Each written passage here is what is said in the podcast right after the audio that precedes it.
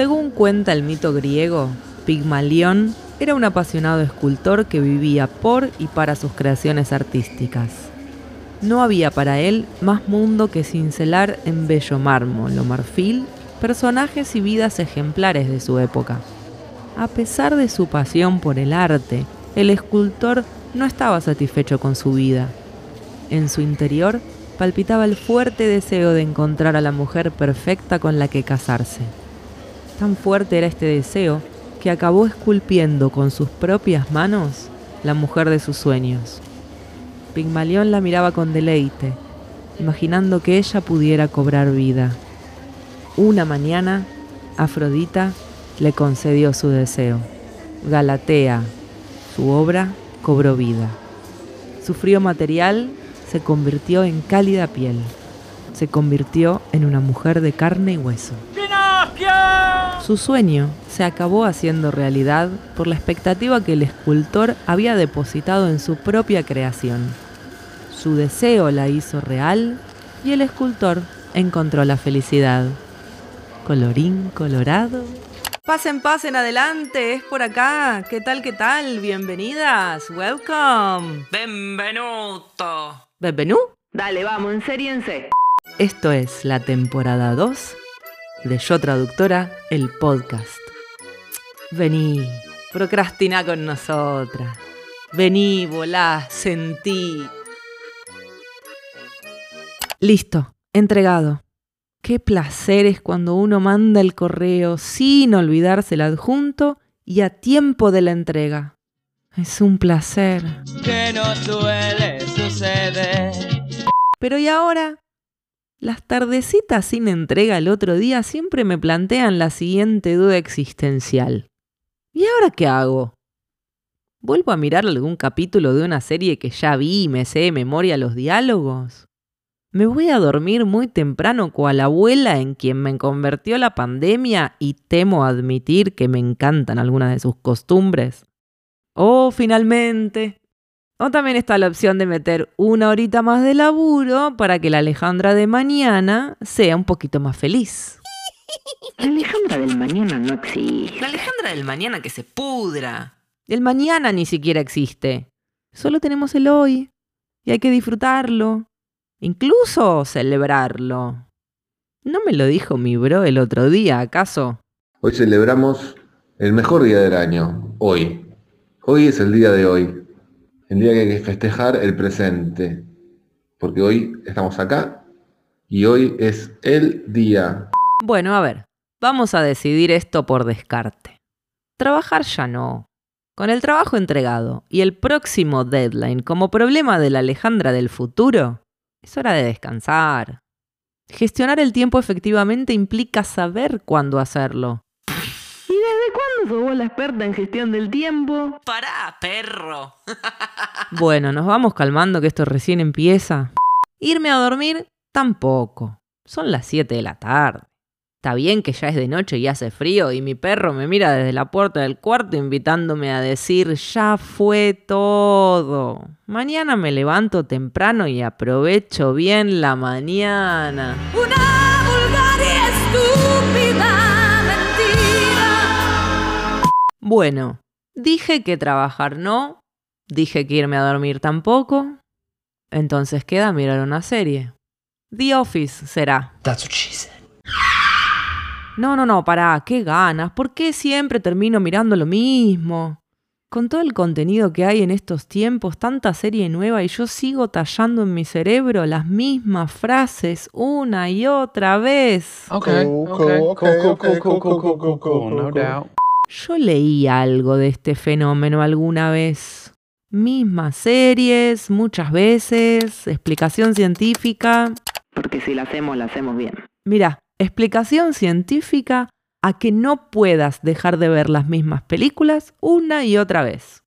Según explican las investigadoras Crystal Antonia Russell y Sidney Levi al portal digital The Atlantic, hay cuatro motivos. El primero, porque te gusta. Qué novedad.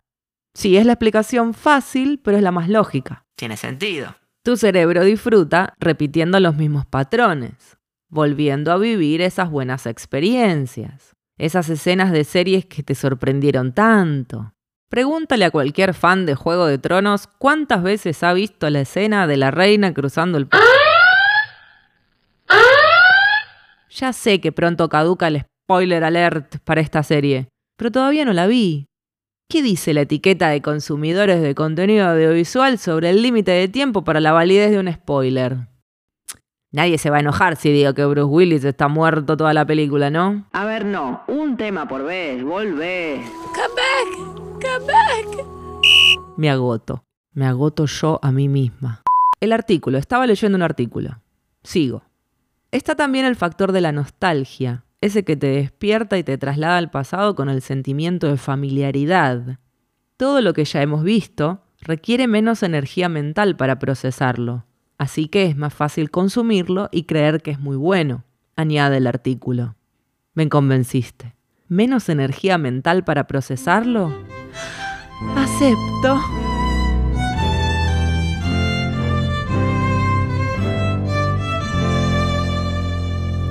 El tercer motivo es el terapéutico. No, ya te dije que terapia tengo los martes. Ya. Finalmente está el motivo existencial. Bueno, todo esto es muy denso. ¿No tenía un nombre específico? Yo pensé que tenía un nombre esto de ver las series tantas veces. Tiene que ser un efecto de algo. A ver Google si me entendés. Porque vos a veces me entendés más que yo misma, a mí misma, cuando hablo con mis migas mismas. ¡Somos nosotras! A ver, efecto. Efecto invernadero, efecto procrastinar. A vos te conozco, pajarito. Efecto pigmalión, efecto galatea o el efecto del triunfo. Me interesa. Acá están relacionados el poder del efecto pigmalión y el efecto galatea, o cómo nuestras expectativas crean una profecía autocumplida. Ah, el mito de Pigmalión, Afrodita y Galatea. Sigo. Esta leyenda describe de forma poética un fenómeno que la psicología científica lleva décadas estudiando y que tiene una gran relevancia en nuestra vida cotidiana, tanto para bien como para mal, por su poder de construir la realidad. El efecto Pigmalión es un término que se utiliza para referirse al fenómeno por el cual las expectativas de una persona influyen directamente en las conductas, en el rendimiento y en los resultados de otra, de manera positiva o por el contrario, afectando de manera negativa. Esto yo lo escuché en un podcast. Hicieron un experimento donde le dijeron a un grupo de docentes que tal curso, no sé, 2B, eran buenos. Y cuando les tomaron prueba, a todos les fue mejor. Es lo importante tener un buen docente. Que crea en ti. Un docente influenciable. Cuando estas expectativas, ya sean altas o bajas, proceden del propio individuo hacia sí mismo, se produciría el mismo efecto, pero en vez de Pigmalión lo denominaríamos efecto Galatea. Cuanto más convencidas estamos de nuestra capacidad para alcanzar una meta, más probable será que la logremos, amigas. La profecía autocumplida. Bueno, yo me digo a mí misma todas las mañanas, voy a trabajar un montón y listo, así. Eso ya lo probé y no me sale. O tengo que proyectarme entregando el trabajo y sintiéndome bien, como hace un rato. Hacer visualizaciones, meditaciones. A ver, cierro los ojos, respiro profundo, imagino que termino mi trabajo, abro el Gmail, adjunto, inspiro. No debo olvidarme el adjunto. Om, querida gerenta de proyecto. Om. Aquí te mando la traducción que me pediste. Om. Adjunto también mi información de pago. Om. Me imagino que me pagarán sin demora. Om. ¿Funcionará?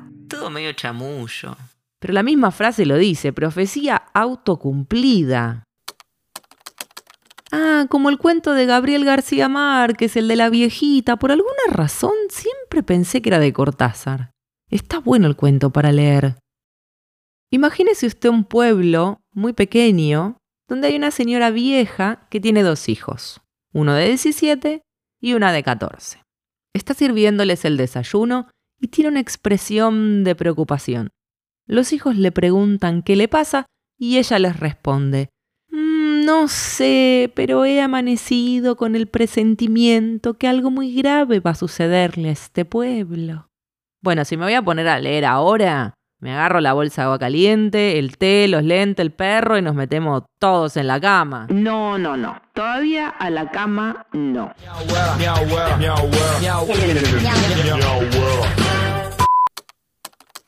La profecía autocumplida. Proyecta en positivo. Mm. Ya no me gusta nada. Este fenómeno se traduce en una predicción que al ser formulada es en sí misma la causa de que lo que predice se haga realidad. ¿Habéis oído aquello de que tú creas tu propia realidad? ¿O lo de que lo que crees, creas? No son frases hechas. Sí, son frases hechas, amiga. Son la meritocracia de la felicidad. Vos podés, amiga. Seguía tu corazón. Mi corazón me metió en cada callejón sin salida que mamita querida. Ay, Pensa en positivo. Las cosas pasan por algo. sí, por pelotuda. Tú mereces una vida mejor. Me encanta, ni me conoce y ya me merezco. El poder de la felicidad está en vos. No sos feliz porque no querés. Me tienen harta con la felicidad. ¿Qué es la felicidad? Y creo que la felicidad está en ese cachito de tiempo que uno logra para gastarlo en aquellas cosas que a uno le gustan. Bueno, dale, ahora tengo un cachito. ¿Cómo lo uso? Ese es el problema. Siempre trabajando y siempre corriendo. Cuando tengo un momento, no sé qué hacer con él. ¿Será la vejez, che? ¿Será la pandemia? Yo no sé cómo tenía tiempo antes para hacer las cosas que hacía. Recuerdo que trabajaba un montón, pero a la vez salía un montón y viajaba un montón. Era feliz. ¿Era feliz y no lo sabía? I wish there was a way to know you're in the good old days before you've actually left them. ¿O será que al final Darío Z tiene razón? La felicidad siempre es del pasado. Siempre nos damos cuenta de que somos felices cuando dejamos de serlo. No, no puede ser. Tampoco la felicidad es un estado continuo. Ya sabemos que viene de acachitos. Son como momentos. ¿No lo dijo Will ya? Qué pobre. ¿Tan mal momento está pasando ahora? this part of my life, this little part, is called happiness. ¿Será que me atrevo a buscar felicidad en Wikipedia? ¿Sí? ¿No? Y dale. No para aprender, pero ahora como que me da curiosidad. Ah, no, pará. Dice mucho.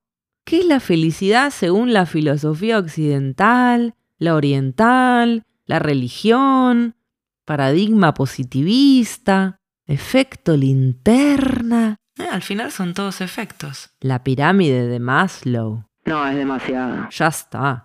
Entre que me lavo los dientes, me pongo las cremas, caliento el agua para la bolsa, elijo qué libro me llevo a la cama de la pila de nuevos libros que traje de la feria del libro, porque si dice 1 por 600 y 3 por 1500, ¿cómo esperan que yo me compre uno solo? ¿Eh? ¿Qué quieren de mí?